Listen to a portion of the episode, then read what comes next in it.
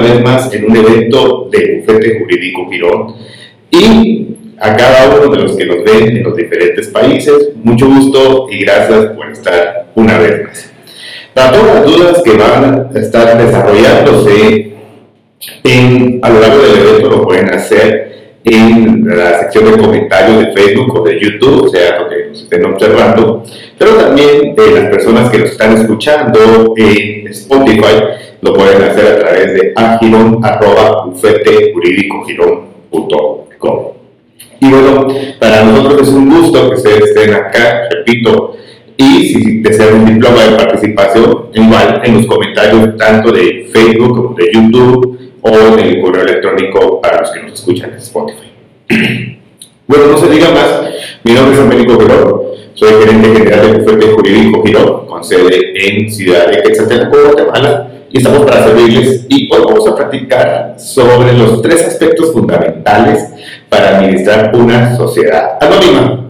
Pero antes de decir cuáles son los tres aspectos fundamentales para administrar una sociedad anónima, creo que es importante mencionar cómo está compuesta una sociedad anónima. Y para hacer mención de cómo está compuesta una sociedad anónima, la siguiente pregunta es cuáles son los órganos de una sociedad anónima. Una sociedad anónima está compuesta por la asamblea de accionistas, que son todos los que tienen derechos y obligaciones por el capital que han invertido en la sociedad anónima. Está la junta directiva. La junta directiva también se le puede llamar consejo de administración. O hay otras sociedades anónimas que deciden que sea solo un administrador público el que administre la sociedad anónima o que dirija la sociedad anónima y abajo de la junta directiva está el gerente y todos los cargos operativos. Entonces, entendiendo el esquema asamblea de accionistas, está la junta directiva, consejo directivo o administrador único y abajo todos los operativos desde gerente general para abajo. Entonces, ¿qué es lo fundamental que tenemos que tener para administrar la sociedad Desde el punto de vista de asamblea de accionistas, los accionistas deben de estar inscritos en un libro de accionistas. Y ese es el punto. Entonces tenemos que tener al día nuestro libro de accionistas. Pero también los accionistas tienen que saber qué derechos y obligaciones tienen en la sociedad anónima. Y para esto es importante que los accionistas tengan acceso a los estatutos de la sociedad anónima. Pero también queda la duda de cómo la sociedad anónima en su conjunto va a apoyar o va a defender los derechos de los accionistas minoritarios. Es decir, hay sociedades anónimas donde hay un accionista mayoritario que tiene el 85% y luego todos tienen 1,111%.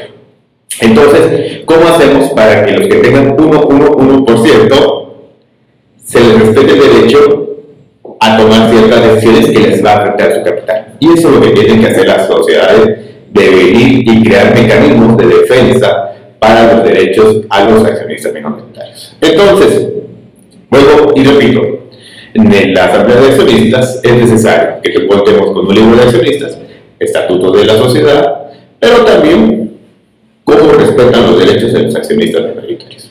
Entonces seguimos con la jerarquía y en la parte de abajo está la junta directiva o consejo de administración o si la sociedad decide es un administrador único.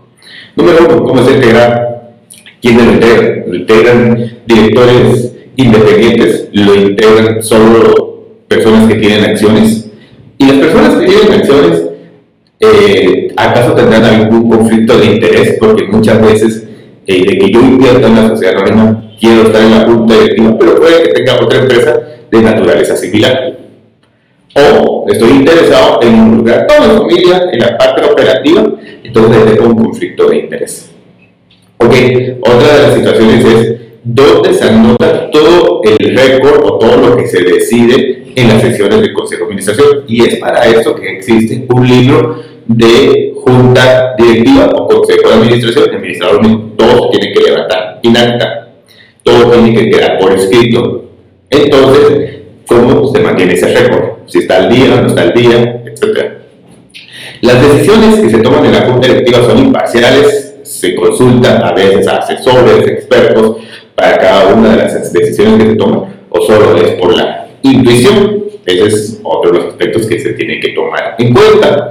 Eh, ¿Quién gana? ¿Cómo se gana que una decisión se tome? Es decir, por mayoría absoluta, por mayoría relativa, 50% más 1, 75%, y el voto de cada uno de los miembros de la Junta Directiva. ¿Es un voto una persona o un voto eh, hay alguien que desempate? Depende del número de miembros de la Junta Directiva. La Junta Directiva, ¿a quién le va a pedir cuentas?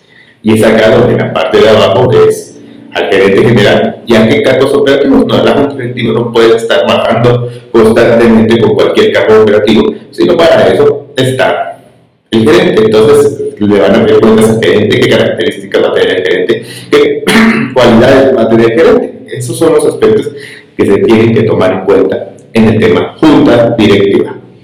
Y en el tema de sociedad anónima también tiene mucha relación con entes externos, como cualquier otra empresa. No es porque la naturaleza de la sociedad anónima sea así, sino de que toda empresa tiene relación con externos. Entonces, los accionistas pueden fiscalizar a la misma sociedad anónima que pertenece para ver si está al día en el tema impositivo. Es decir, si estamos al día de la SAT y para eso se puede pedir una solvencia fiscal.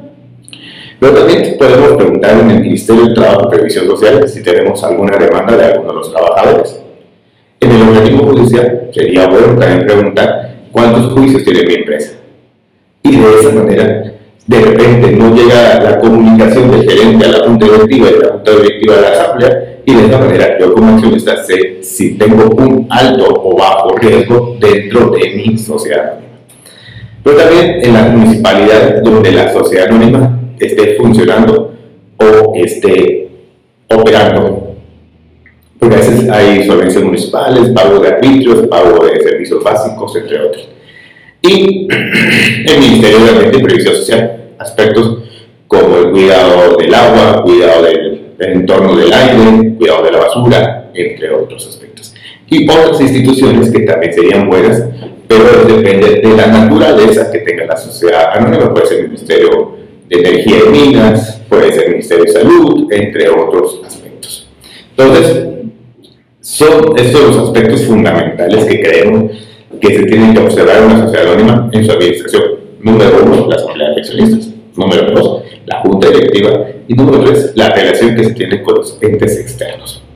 Y bueno, como de costumbre, hacemos lo más corto posible este tipo de prácticas, etcétera, para que vayan surgiendo dudas y en base a eso ustedes inicien el proceso de mejora en su entidad.